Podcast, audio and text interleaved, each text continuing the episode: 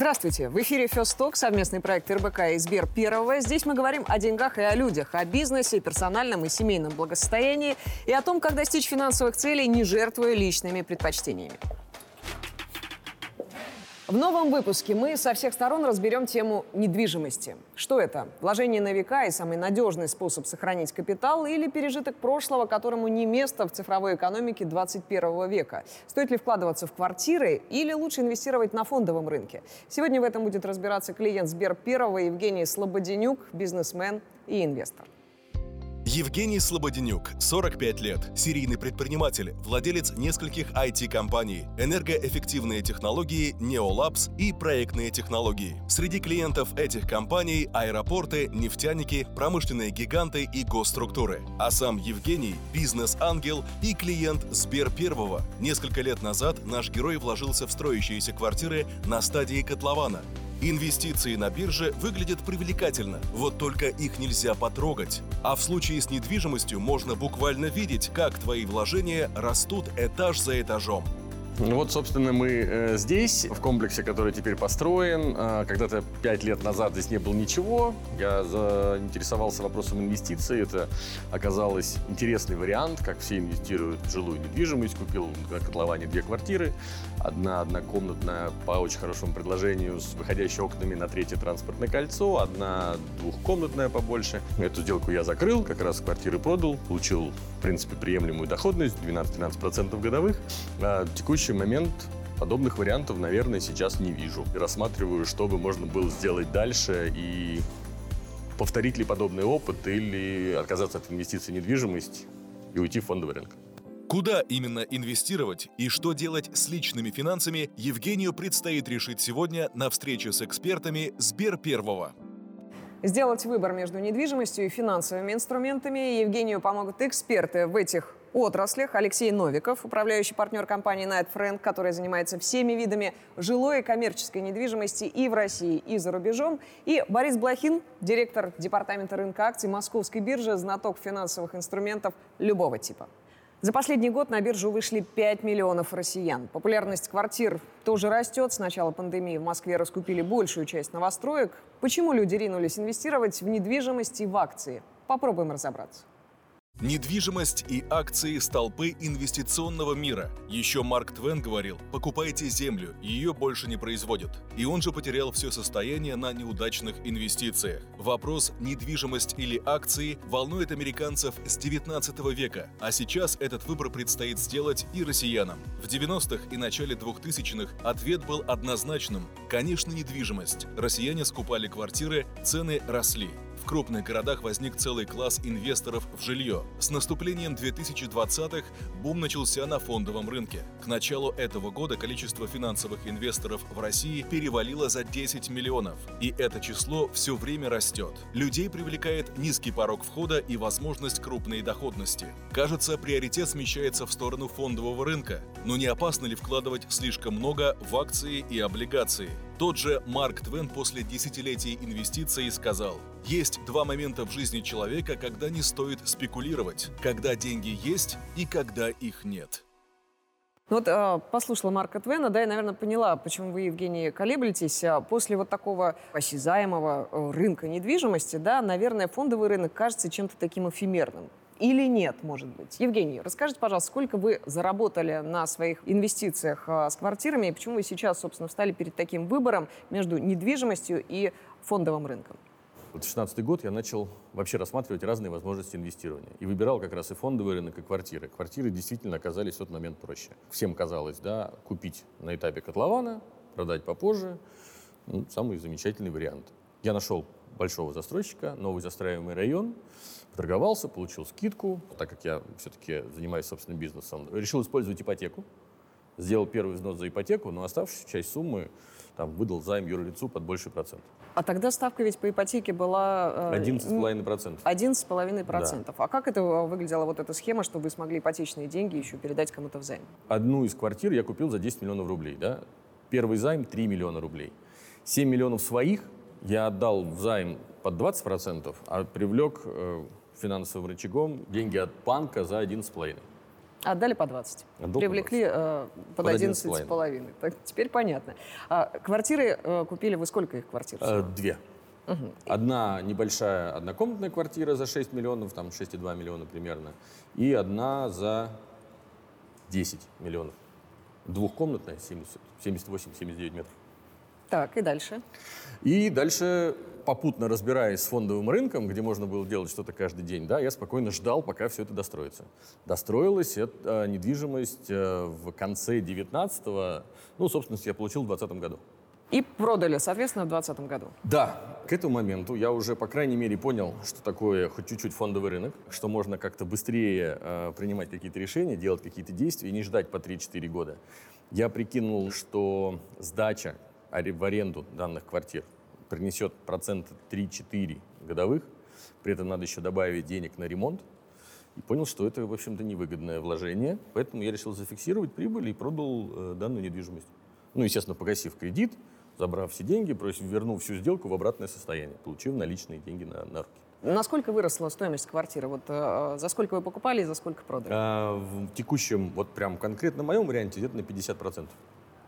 Вместо 6 я продал за 9, вместо 10 я продал за 15. Э, Чистую прибыль вы свою э, подсчитывали, очевидно? Э, Да, сейчас, наверное, не приведу прям вот детальный расчет, но в целом это получилось около 13-14% годовых с учетом э, издержек. Да. 13-14% годовых, получается, в течение там, 4 лет.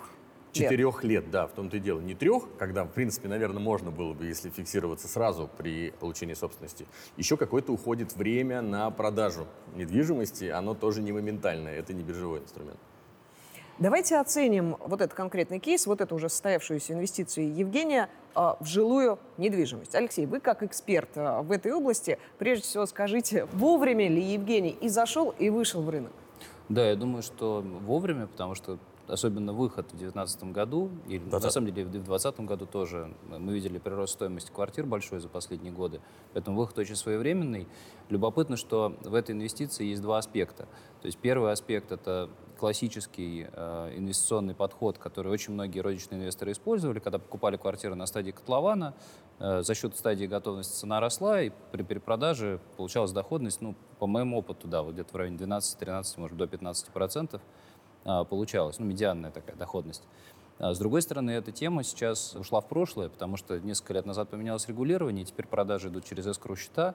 В связи с этим застройщикам невыгодно продавать квартиры дешево на первом этапе, проще их привлечь банковские деньги, банки контролируют полностью расходы застройщиков. То есть тема во многом умерла. Но, с другой стороны, другой аспект вашей сделки, он очень любопытен тем, что э, сейчас, вот последний год, когда появилась программа ипотеки с, э, под 6,5%, при этом снизилась ставка по депозитам, и плюс депозиты еще обложили, крупные депозиты, 13% НДФЛ. Многие инвесторы продолжают инвестировать в жилье, я думаю, это один из, одна из причин роста стоимости, Ну, тут много инвесторов на рынке, за счет того, что они могут привлечь дешевое плечо и, в принципе, прокредитоваться под 6,5%, получить хорошее там, соотношение долга к собственным средствам, и многие, мне кажется, используют это как механизм. Так что у вас, получается, есть часть опыта старого рынка и часть даже финансового инжиниринга из, из- из той реальности, которая есть сейчас. А старого рынка Евгений взял все, потому что действительно успел до введения скроу-счетов. э, э, с- Если бы подождал, я думаю, до этого года э, квартиры продолжают расти. По-моему, по индексу роста э, стоимости квадратного метра рост за последний год составил чуть не 30% в среднем по Москве. Поэтому, может быть, надо было поддержать, продавать сегодня. Слушайте, Но кто это- знал? Да, это всегда так, да, сколько времени. Можно держать Да, дольше, да, да, я- но есть э, конечно, какие-то, не знаю, критерии, на которых фиксироваться можно, Да. да, уже, и В целом, это почти идеальная инвестиция получилась по таймингу. Почти идеальная инвестиция. вот. Я знаю, и поэтому я не могу найти второй такой же. Да, кстати, вот это отличная тема. Борис, а скажите, пожалуйста, с точки зрения инвестиций в фондовый рынок. Вот, допустим, если Евгений принес а, ту же сумму, сколько сумма еще раз а, собственных денег а, была? 16 миллионов. 16 миллионов рублей. В 2016 году вложил в инструменты фондового рынка и вышел, ну, в том же 2020, например, году. Больше получилось бы, чем 13-14 годовых а, вот на всем периоде. В среднем получилось бы больше. А, Выросло практически все, невзирая на то, что в этот период мы попали в период пандемии, когда рынок снизился, но в 2020 году и сейчас он продолжает восстановление, и некоторые акции уже штурмуют свои исторические максимумы. А, Евгений, а какой месяц, не, не помните примерно покупки квартир? Э, ноябрь 2016 года. Вот если мы говорим о конце 2016 года, ноябрь, октябрь, э, с того момента возьмем самые распространенные инструменты. Облигации. Облигации федерального займа самые надежные. Э, вложения в них э, в этот период принесли бы порядка 50% годовых. За счет реинвестирования, за счет того, что купон платится в среднем в два раза в год, то есть вы бы вышли примерно на такую же доходность, как э, с покупкой квартир. С акциями результат намного лучше, потому что если мы берем даже базовый инструмент, это индекс московской биржи, он вырос на 90% за этот период, и при этом акции платили дивиденды. То есть еще практически 25% вы бы получили в виде дивидендов. Если мы берем иностранные рынки, э, индекс S&P 500, он также вырос порядка на 90%, причем, обращаю внимание, в долларах. И также порядка 15-12% вы бы получили дивиденды. То есть рынок при э, инвестициях в акции принес бы больше. Да. Вот посчитав это по итогам, мне так и показалось, что дальнейшие свои инвестиции, кажется, надо искать на фондовом рынке. И очень здесь буду как раз благодарен Алексею, если он подскажет, какие есть другие варианты, стоит ли так их рассматривать. Давайте вообще э, перейдем действительно от прошлого к будущему. Вот этот вот подробный экскурс в прошлое, в 2016 да. год мы сделали, выводы для себя сделали, но, к сожалению, прошлое не изменить, а вот будущее мы изменить э, вполне с вами можем. Давайте про рынок тогда поговорим, да, да, если у вас запрос на рынок прежде всего. Какую доходность можно получить, э, например, начав с облигаций? Ну, тут я опять возвращаюсь к самым надежным облигациям, облигациям федерального займа. Сейчас ставки растут. Мы видели, что Банк России уже повысил ключевую ставку. И сейчас это от 5 до 6 процентов, в зависимости от срока облигации. Можно купить однолетние, трехлетние или даже очень-очень далекую дюрацию, так называемую, то есть это срок облигации, допустим, 10 лет. Поэтому сейчас можно вполне рассчитывать на 5,5-6% годовых в облигациях. Если мы говорим про акции, то действительно акции сейчас очень многие находятся на максимуме. Мы видим, что все мировые правительства очень сильно стимулируют свои экономики, объем денег, вливаемых в экономике, огромный, и рынки продолжают рост. Поэтому здесь, безусловно, можно либо вернуться опять к индексному инвестированию, то есть э, вкладывать в фонды, а, в индексы, либо искать наиболее интересные инструменты из новой экономики, например, которые могут показать существенный рост. Алексей, а классические инвестиции в обычную физическую недвижимость, покупка квартир на горизонте нескольких лет, может дать больший доход, чем вот то, о чем говорил Борис? Ну, я бы сравнивал, что называется, яблоки с яблоками. Потому что недвижимость — это тот тип активов, в который нужно инвестировать простому инвестору, в первую очередь, с долгосрочными планами. И та часть портфеля, которая инвестирована в недвижимость, должна, он должен рассчитывать, что это не самый ликвидный актив, и он должен у него находиться в портфеле достаточно долго. Поэтому, конечно, сравнивать это с акциями компании Tesla или с биткоином, квартиру в Москве, не стоит, потому что это просто разные, разные это не яблоки с яблоками. Поэтому я бы, наверное, сравнил больше всего это с облигациями. Ну, ОФЗ как ориентир очень хороший. Вот если взять ОФЗ, какое ключевое отличие, если очень по-простому? А, ОФЗ — это доходность, которую ты фиксируешь на определенном уровне 6%, 7%, 5% на весь срок жизни а, облигации. Да, возможно, за эти 10 лет будет какой-то момент времени, когда облигацию можно будет продать с премией, ты можешь очень хорошо заработать, но наверняка будет момент за 10 лет, когда ее придется продавать, если ты решишь продавать, продавать с дисконтом, потому что, ну, в зависимости от рыночной ситуации, цена облигации меняется. В недвижимости немножко другая ситуация. Дело в том, что а, недвижимость — это базовый актив, который частично и, как правило, защищает э, инвестора, ну, если не от всей инфляции, то от части инфляции. Если мы инвестируем в какую-то коммерческую недвижимость, традиционно в договорах аренды предусматривается наличие ежегодной индексации э, ставки аренды. Кроме 2020 года. Ну, вы знаете, э, если договор долгосрочный и неразрывный, если мы говорим про более высококлассную недвижимость, мы, наверное, позже о ней поговорим, то арендаторы, ну, зависит от типа недвижимости, с большим трудом могут изменить ставку, либо с риском потери этой площади. Поэтому, в принципе, рост денежного потока, который обеспечивается индексацией, он в недвижимости заложен. А если мы возьмем самый простой актив, квартира, которая сдается в аренду, ну, я думаю, что есть потребительский опыт у многих людей, что аренда квартиры 10 лет назад и аренда квартиры сегодня — это немножко разные деньги. Потому что недвижимость — это актив, который может, ну, если не полностью защитить, то прикрыть от инфляции, а облигаций нет. Алексей, не подскажете, вот с какой суммы вы считаете, да, что инвестиции в недвижимость уже могут ну, быть привлекательными, там, не знаю, для меня как инвестора, да, то есть э, задача две. В начальной стадии, да, ты начинаешь э, инвестировать для того, чтобы растить капитал.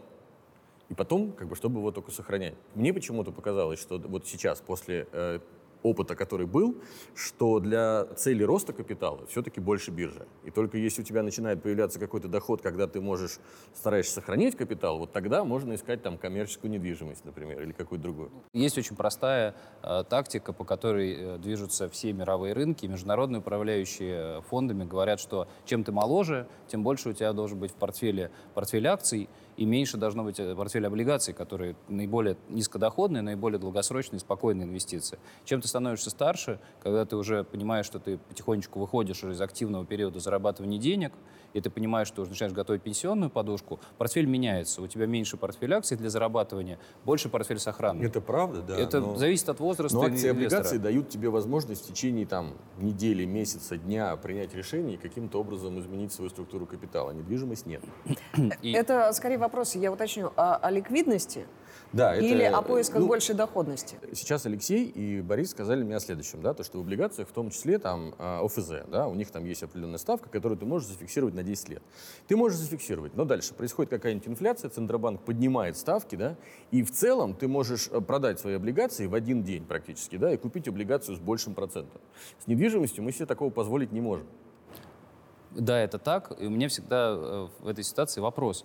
А, а зачем вам продавать э, недвижимость вот в любой конкретный момент? Это называется другая стратегия.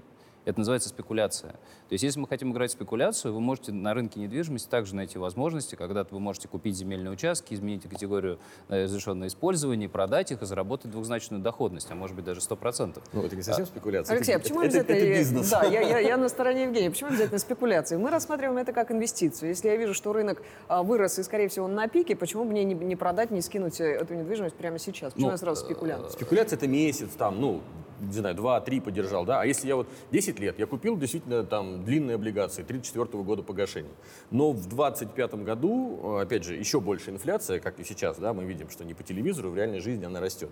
Поднимаем еще ставку на 2 базисных пункта. За это время облигация, она не просела, да, она хоть и падает в цене, но с учетом предыдущей доходности я не выйду в минус я перейду вы, как бы в плюс. Скорее всего, выйдете в минус, потому что в 2014 году, э, и если будет существенная э, турбулентность в экономике, вы свою облигацию будете продавать с очень большим дисконтом. А квартиру свою, если у вас есть однушка, которую вы сдаете в аренду, куда бежит у нас народ, когда случается кризис? Все бегут э, свои деньги вкладывать либо в доллары, но доллары уже жалко покупать по, по курсу, который вырос, поэтому они бегут покупать недвижимость. Мы все это видели, и люди, и вы свою квартиру очень легко и быстро Согласен, продадите. Больше а облигацию вы потеряете на ней. Дайте, пожалуйста, Борису, Борису слово Да, на самом деле я хочу э, такой внести ясность, что все инструменты, даже если мы говорим про облигации, акции, квартиры, они все взаимосвязаны. Есть некая эффективная доходность, расчетная стоимость капитала, ставки, про которые мы сказали. Поэтому они, невзирая на то, что очень принципиально разные, но их стоимости могут ходить э, друг за другом. Допустим, вот мы поговорили, ставки выросли, облигация действительно упадет, потому что она выровняет доходность, у нее э, снизится цена, если вы ее в моменте будете продавать, придется зафиксировать, наверное, убыток. Но при этом вырастут ставки и по ипотеке. Ударит ли это по рынку недвижимости в широком смысле? Ну, наверное, ударит, потому что доступных э, дешевых кредитов для покупки недвижимости – будет, наверное, немного. У нас же текущий актив уже есть, квартира. Да, безусловно, безусловно. Если мы говорим о возможности продажи, э, цена на недвижимость может э, меняться, Конечно. есть всевозможные Конечно. сервисы там, быстрых выкупов и так далее, когда... С дисконтом, не, С дисконтом можно достаточно быстро сделать сделку, поэтому здесь надо определиться все-таки цель, какую мы хотим достигнуть, вот, и не пытаться э, перескочить на более выгодный вариант, потому что можно потерять. И главное, на что наш герой должен ответить, это, конечно же, горизонт, риски, э, доходность и желание или нежелание управлять самостоятельно. Потому что найти хороший объект недвижимости, так же, как и хорошую потенциальную акцию, это время. Это надо пообщаться с консультантами, изучить э, планы градостроительства, что будет там, какой район и так далее. Поэтому, ответив на эти три вопроса, мы поймем, что нам выгоднее. Мне очень бы хотелось иметь диверсификацию и в том числе недвижимость. Я сейчас много считаю, тем более как э, управляющий своим бизнесом в том числе. И получилось следующее. Кучу книг да, о том, что недвижимость должна быть.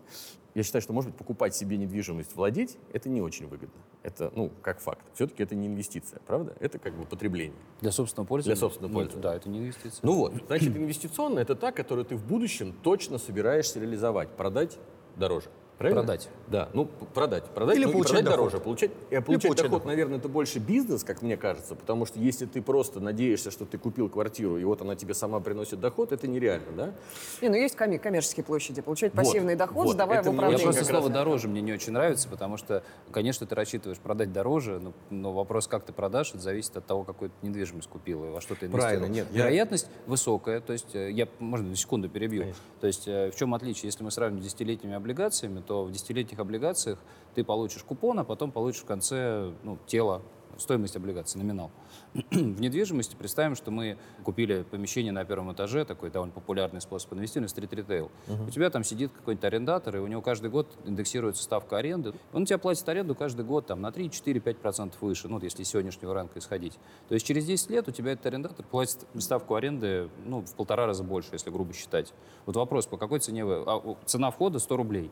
То есть при том, что у тебя в точке 1 он платит 10 рублей в год, а в точке 10 он тебе платит уже 15 рублей. Сколько стоит этот актив? Алексей, В теории должен стоить дороже. По практике бывает по-разному.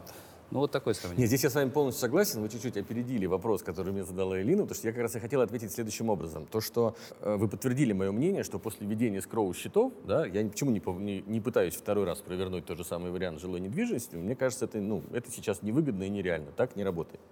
Меня как раз очень заинтересовала коммерческая недвижимость. Я очень обрадовался, что вы будете эксперт как раз из недвижимости, да, потому что понять, как ее искать. Да. Я за это 16 года вот чуть-чуть промониторил жилую недвижимость, успел погрузиться в рынок и изучить как бы финансовые инструменты, а вот как найти коммерческую, пока себе не представляю. Из-за этого У вопрос. меня есть уточняющий вопрос а, по этому поводу. Но, Евгений, сначала маленький офф я вас хотела спросить, а вот в клубе первых вот так же примерно дискуссии происходят? Э, Да, в клубе первых примерно так же. Как раз интересной частью является то, что за каким-то столом собираются люди вообще из разных бизнесов, из разных э, сфер. И в целом, когда ты даже зовешь человека из другой отрасли в свой бизнес, есть всегда риск, да, то есть ты берешь там на работу или еще что-то, не понимаешь, как это отразится. А когда вы просто обсуждаете, с одной стороны, это полностью безопасно, а с другой стороны, дает очень большое количество инсайтов. И можем части. узнать все, что хотели узнать. Точно. Чтобы потом никому как раз не рассказывать. Это Естественно. тоже это правило. Никому из наших клуба. зрителей нет.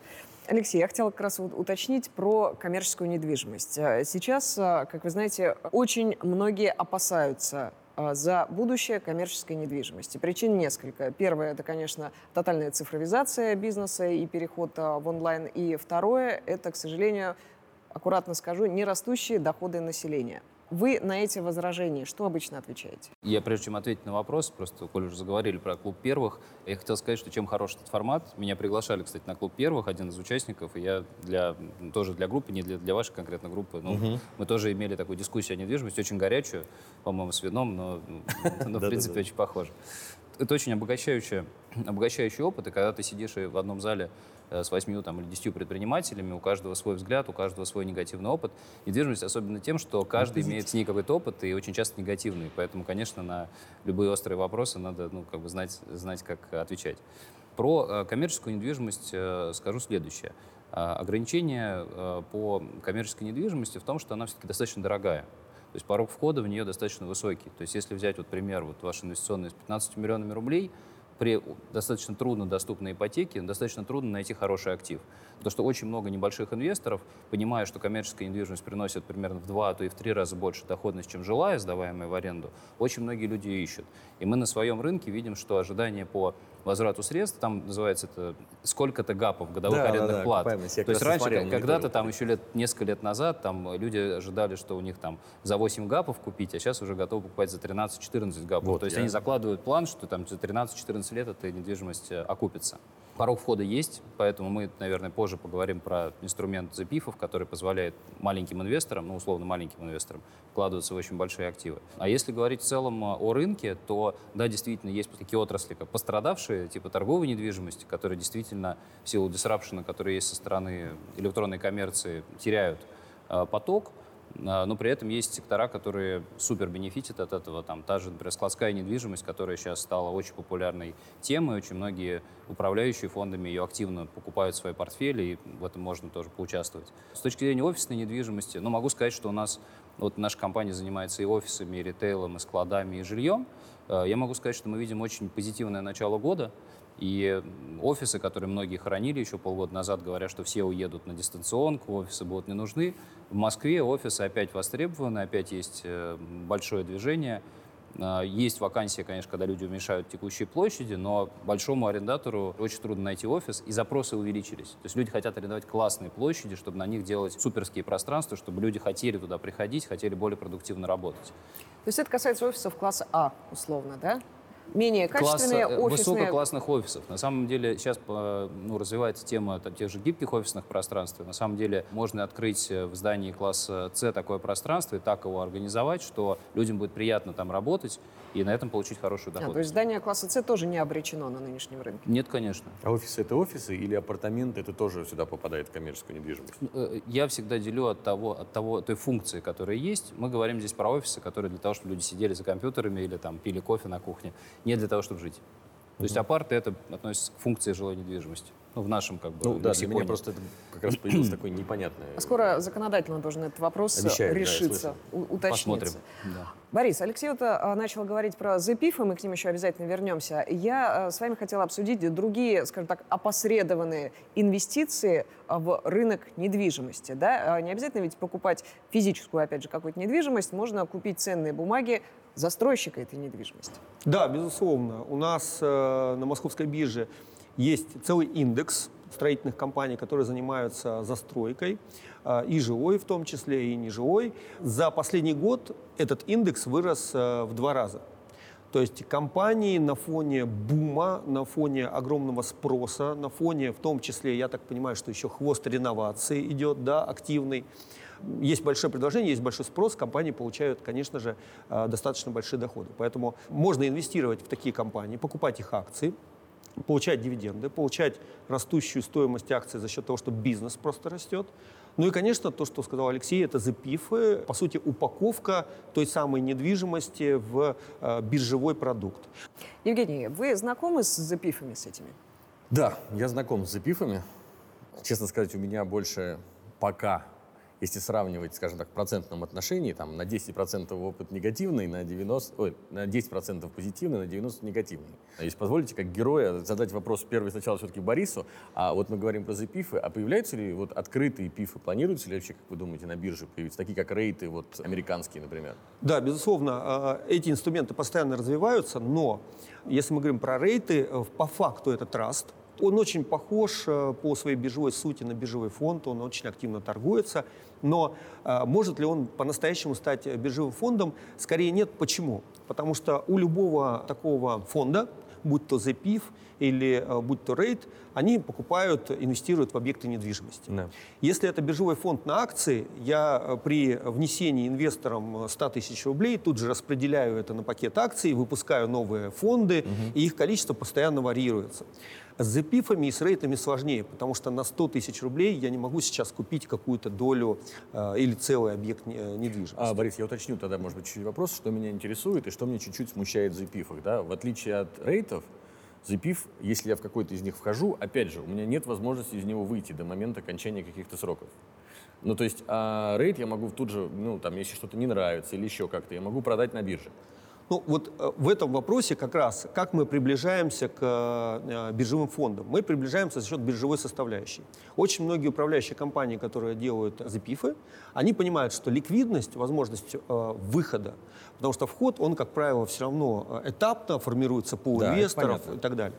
А важен очень выход для инвесторов, поэтому очень многие формируют так называемый вторичный рынок на бирже, когда есть специальные участники рынка, маркетмейкеры, которые производят котирование на продажу или на покупку, и инвестор может продать этот запив э, непосредственно на, на бирже mm-hmm. в любой момент. То есть сейчас такие запифы уже есть? Да, уже есть, они котируются на бирже, и мы видим, что есть тенденция на расширение вот этой ликвидности, что очень многие компании не понимают, что вопрос ликвидности важен для конечного инвестора.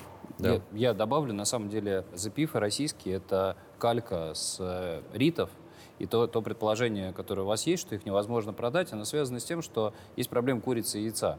Пока было всего на рынке там 3-4 запифа, и очень мало было инвесторов, невозможно создать ликвидность, когда у тебя полтора покупателя полтора ну, продавца. Согласен. Сейчас, когда на рынок пришло очень много розничных инвесторов, э, прям семимильными шагами развиваются и запифы, и, соответственно, благодаря этому появляется ликвидность. То есть, когда через приложение ты сможешь купить не один запиф или не два запифа, а 10, да. у тебя автомати... и появится уже какое-то количество людей, которые понимают продукт, чувствуют его и в него хотят инвестировать, ликвидность появится ну, просто с ростом рынка. У нас рынок был очень-очень маленький, потому что все Окей, покупали квартиры на стадии... этот момент, да, все покупали квартиры на стадии видел, да. котлована, потом перепродавали. После этого изменилось регулирование, Произошло, на самом деле, очень большое укрупнение жилого рынка, то есть э, очень много э, девелоперов ушло с рынка или вообще закрыли свои операции, и от этого отбенефитили ребята типа, ну, там, тех, тех девелоперов, которые торгуются на бирже. Они выросли, и они зарабатывают в какой-то степени ту доходность, которую раньше зарабатывали простые граждане, ну, правда, с риском недостроя и так далее. Алексей, вы свои личные деньги э, вкладываете в ZPIF? Конечно, да. Бориса, про ваш личный опыт можно спросить? Ваш личный портфель, входит ли в него недвижимость в том или ином виде? Инвестиционный портфель? В инвестиционном пока не входит. То есть я владею сейчас единственным объектом недвижимости там, где я проживаю. А, у меня сейчас стоят передо мной вопросы о том, что надо немножко изменить условия проживания, поэтому я интересуюсь очень э, и очень внимательно слушаю э, наших экспертов и их вопросы. Что касается моего инвестиционного опыта, а, у меня есть э, инвестиционный портфель, который включает акции, облигации. Использую облигации федерального займа периодически. Вот сейчас присматриваюсь и вот все больше и больше слушаю про ZPIF и недвижимости, и все больше мне это становится интересно. Евгений, вы готовы, несмотря на ваш 90% негативный опыт работы с запифами, готовы снова посмотреть в эту сторону? Да, готов. Можно я, прежде чем ответить да, дальше, конечно. еще один вопрос хотел спросить, как раз, наверное, в этом плане к Алексею. Вот я ну, согласен с тем, что чуть-чуть упустил сейчас, как развивается запифы в этой части. Все-таки запиф, так же, как и доверительное управление, зависит очень сильно от управляющего. Или понятно, что есть какие-то регламенты, да, но если вот управляющий, блин, ошибся, то и все не так, как обещалось? Или все-таки он, не знаю, как-то больше сейчас регламентируется? Прошло ли вот это какое-то изменение? Отличный вопрос. Э, и я думаю, что вы ничего не упустили, потому что мы сейчас находимся как раз в моменте, когда семимильными шагами это развивается. Но я думаю, что рынок там через два года, например, будет наполнен продуктами управляющих компаний, и там на бирже будет много запифов. То сейчас вот, вот прям вот в, в этом году, я уверен, будет прям качественный рывок. Поэтому вы ничего не упустили. Абсолютно у вас правильное предубеждение по Я даже дополню, на что смотреть э, при выборе запифов? Да, да, я, я, я поясню. Полностью. Безусловно, отдавая свои деньги в ЗПИФ и отдавая их управление, вы зависите от управляющего, он действительно может ошибиться. Но, опять же, в какой ЗПИФ вы инвестируете? Если базовым активом ЗПИФа, а для понимания такая сноска, что там 80% активов во всем мире это стабилизированные активы по недвижимости, которые приносят арендный доход. Да, это я согласен. То есть это большая часть рынка. Потому что запифы можно сделать на строящийся проект, на земельный участок, на, все что угодно. На и в этих, смотрел, в этих запифах да, куча других рисков, связанных с базовым активом. Если базовым активом является объект недвижимости, один объект недвижимости, я больше всего такие запифы люблю, один объект недвижимости, то вы можете приехать и прежде чем проинвестировать этот запив, приехать, посмотреть на этот актив, запросить у управляющего информацию, посмотреть на имя или имена арендаторов, которые в нем сидят, и просто составить свое впечатление. Приведу пример. Я там пять лет назад запускал Э, запив недвижимости, и мне звонили клиентские менеджеры, которые продавали, вдруг звонят, говорят, ой, все пропало, ужасно, разваливающееся здание, какой кошмар. И подняли бучу на большую-большую бучу. Оказалось, что просто рядом на соседней площадке стоит действительно разваливающийся склад, и они просто не туда заехали.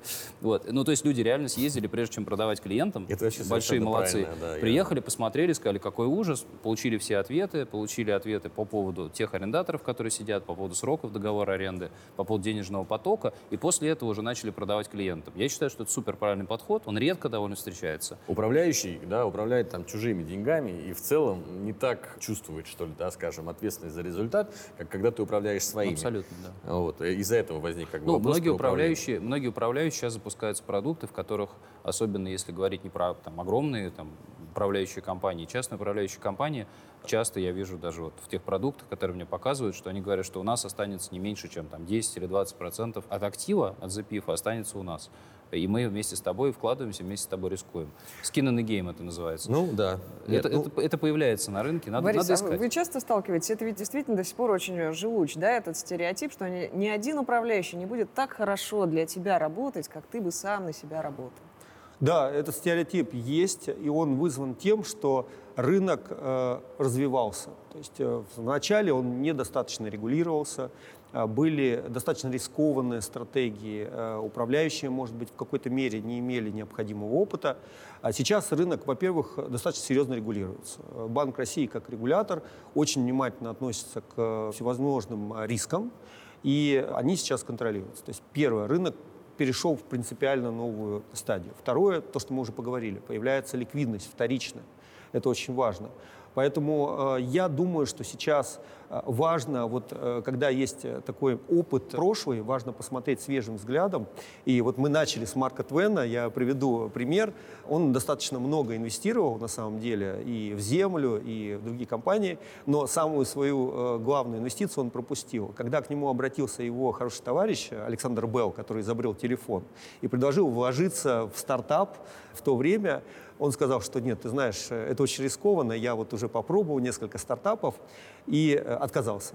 Собственно, сейчас э, эта компания э, трансформировалась в абсолютно крупнейшего провайдера в Штатах. Даже в том веке э, он мог бы заработать ну, практически в 20 раз больше, чем вложенный капитал, но пропустил, потому что вот был опыт, который не дал ему решиться на это. И один момент важный, дополню, как вот смотреть на объекты недвижимости, как контролировать. Я на одной из конференций услышал просто суперский совет от инвестора, который специализируется на облигациях строительных компаний, на акции строительных компаний, в том числе высокодоходных, и на запифах.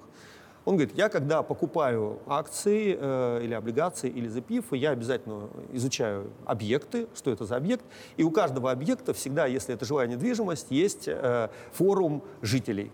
Э, у каждого объекта, если это какой-то стрит-ритейл, всегда есть э, ну, что-то в районе. И как только там начинает что-то полыхать, то есть что-то недостроили, я понимаю, что вот это первый сигнал. Облигацию надо продавать. Это первый сигнал, сразу же надо разбираться, да. и, скорее всего, он даже будет быстрее, чем какая-то отчетность, которая через три кварта выйдет, или что-то произойдет с компанией. Поэтому даже такие уже вот народные... Да, да я согласен. Это только это про те типы активов, которые составляют меньшинство подавляющее среди запивов вообще на рынке, это активы, которые рассчитаны на, там, на девелоперскую доходность с риском девелоперской доходности. Там обычно доходность выше.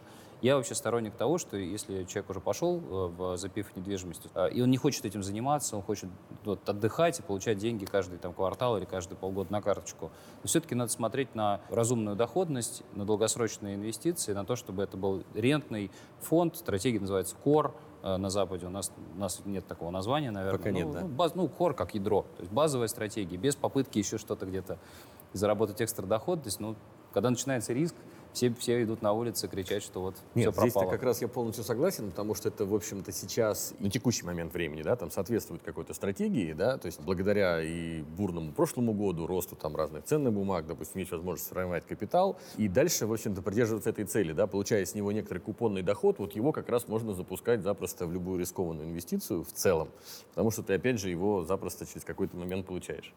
Я согласен, да. Как бы основным капиталом рисковать надо господину вот, Беллу. Беллу, да. Пока сложно. Этот опыт тоже есть, и больше каждый раз кажется, что это должна быть инвестиция, пока это опыт. Э, э, смотрите, э, рынки сейчас на максимуме. Многие говорят о том, что надувается пузырь в разных отраслях, в разных областях. Примерно то же самое можно услышать и про недвижимость. Насколько на самом деле сейчас удачный момент для вхождения в эти рынки, в оба? Мы видим действительно очень необычный высокий рост на рынке жилья, при этом э, на рынке коммерческой недвижимости ситуация совершенно другая.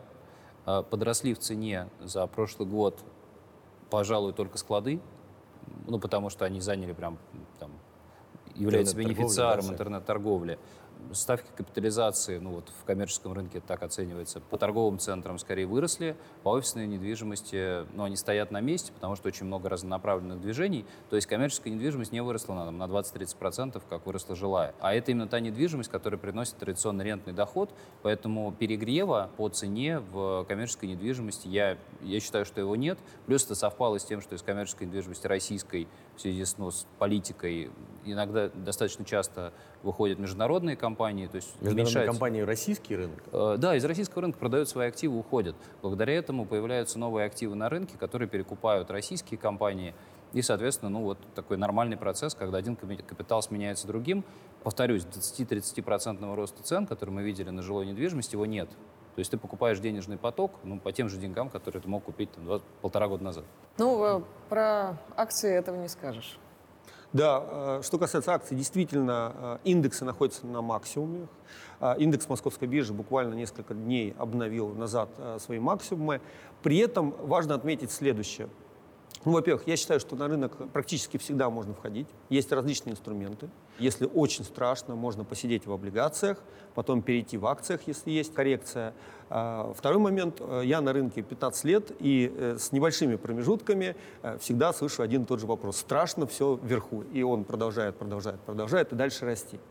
Поэтому, безусловно, важно вот все-таки ответить на три вопроса, про которые я говорил. Это горизонт, это риски и это готовы ли вы самостоятельно искать те инструменты, которые могут показать лучшую доходность, чем индекс, или лучше вложиться в индекс, или отдать доверительное управление? Вот на эти три вопроса, получив ответ, э, ну, вы точно... ожидание по доходности. Да, ожидание, ну, они всегда связаны с рисками, Согласен, то есть это окей. практически один и тот же вопрос. Ответив на эти вопросы, можно сейчас уже распределить э, капитал и э, понять, э, в какие инструменты вложиться. Что касается, э, прозвучал еще момент инфляции. Мы все видим, что на фоне бурного роста денежной массы все это потихонечку выплескивается в реальный рынок, начинается инфляция. Инфляция запускает и не первый раз уже суперциклы на сырьевом рынке, так как сырьевые товары, они прежде всего подвержены инфляции. А здесь также наш рынок очень э, позитивно выглядит, потому что, естественно, у нас в основном сырьевая экономика. Угу. А вторая тенденция – это то, что сейчас все озабочены социальными, зелеными инвестициями и так далее, а, электромобилями. Э, Все это требует тоже большого сырья. А, можно выбрать те сектора, те сегменты, те акции, которые, безусловно, имеют все шансы хорошо подрасти. Ну, здесь-то я полностью согласен, потому что я как раз тот, кому интересно смотреть, выбирать разные активы с возможностью как раз вот их быстро там войти или иметь возможность потом каким-то образом там из них быстро выйти в этой части. Евгений, в целом на ваши вопросы, вот, на ваши запросы, с которыми вы сюда пришли, а, ответили? Смотрите, вопросов, как всегда, да, там на один ответ всегда возникает еще какой-то разный, там куча вопросов. Что точно ответили, да, мне э, интересно рассмотреть инструменты запифов, которые, как сказал Алексей, да, с Борисом сейчас, реновация тоже, да, там приобрели с того там 5-6-летнего периода, ну, если да. это так. Ну, больше То есть, да, это как раз пограничное условие между тем, что и рынок у тебя вроде как бы, да, и коммерческая недвижимость разная. Я как бы подтвердил свое мнение, что жилая недвижимость сейчас, наверное, это не мой конкретный инструмент. Все э, более подробные консультации за кадром. За Теперь кадром. Вы, вы знаете, кому Эксперты обратиться. фиолетового дивана. Вашу услугу. Спасибо вам большое. Спасибо. А, с нами были управляющий партнер компании Night Frank Алексей Новиков и директор департамента рынка акций Московской биржи Борис Блохин. Спасибо еще раз. Спасибо Подведем большое. итоги. Недвижимость – надежный и основательный способ нарастить свой капитал. Можно купить квартиру в новостройке на стадии котлована и продать, когда дом будет готов. А можно вложиться в торговый центр и зарабатывать на сдаче в аренду. Доходность может измеряться двузначными числами. Но по-настоящему большие проценты живут на фондовом рынке. Ценные бумаги могут дорожать и на 50, и на 100%. Правда, дешеветь они способны столь же стремительно. Защититься от бурных колебаний помогают фонды, в которых собраны несколько несколько активов.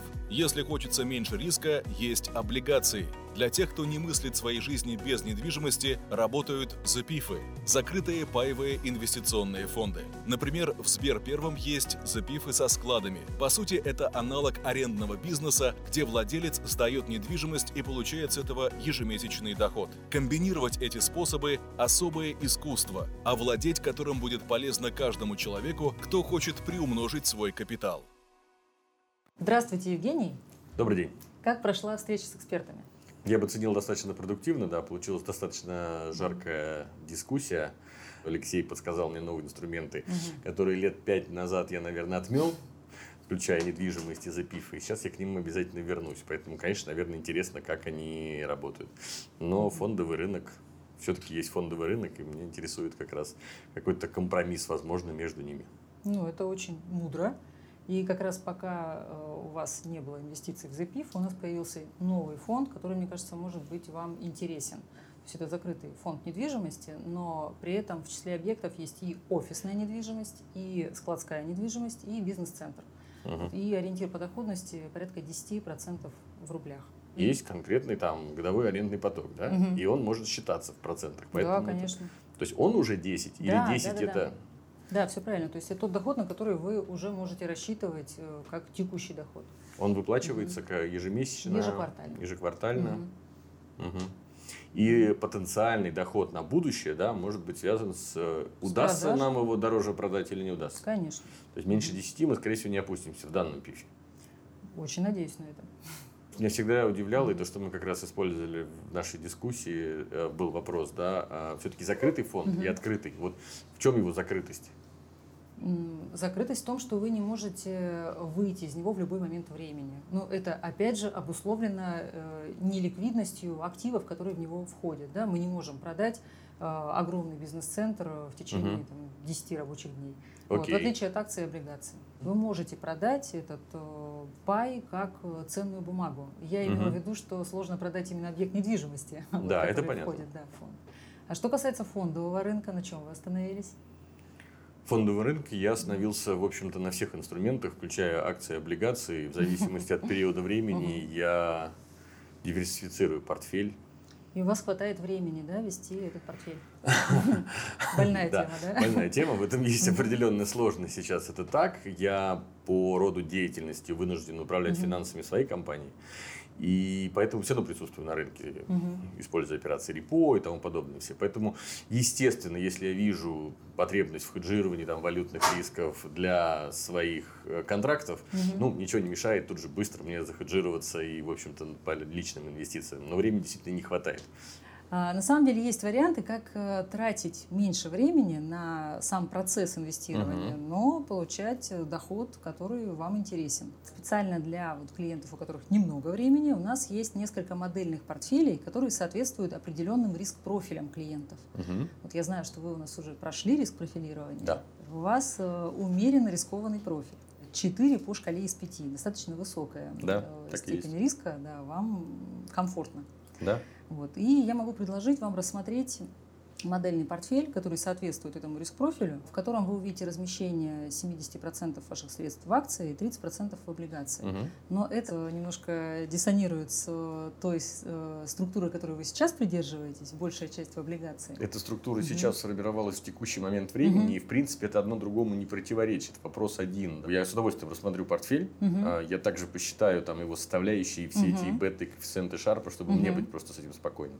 Текущая структура портфеля сформировалась буквально вот там, вот месяца два назад, когда я решил Понятно. пока на какое-то время перебраться из рынка и посмотреть, скорректируемся или не скорректируемся. Изо всех окон звучит, да, там долгосрочный инвестор, 10 лет, да, ну вот если мы с вами отойдем по графику, да, на 10 лет, Мгм. там 15 назад и посмотрим, не все те, кто 15 лет назад купили там по определенным рублевым ценам, да, Ну, дошли до своей части. Хотя да. поэтому слоган хороший, но он не всегда работает. Вот именно поэтому инвестировать надо в индексные стратегии. Вот как Мгм. раз модельные портфели, они состоят из э, ETF или э, биржевых паевых инвестиционных фондов, которые инвестируют не в конкретные бумаги, а в индексы. Таким образом, вы как раз и э, исключаете риск э, потери в конкретном эмитенте. Не вопрос, это, как я говорю, Мгм. интересно. Мгм. Мне с удовольствием обсужу это с Да. представителями Сбербанк Первого. Главное, чтобы тоже у них хватило терпения отвечать на мои вопросы и, соответственно... Вы не поверите, на самом деле очень приятно иметь дело с квалифицированным, по-настоящему квалифицированным инвестором.